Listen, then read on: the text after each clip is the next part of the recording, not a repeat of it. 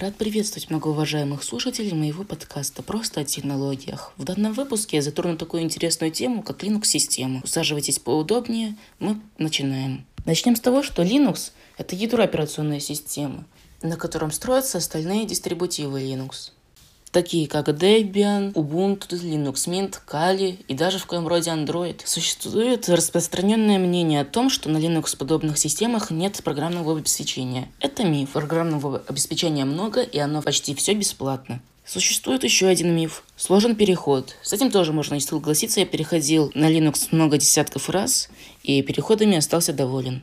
И поэтому у меня сложилось абсолютно положительное мнение. Я призываю всех переходить на Linux. Поехали дальше. Опыт использования плеера iPod Classic седьмого поколения.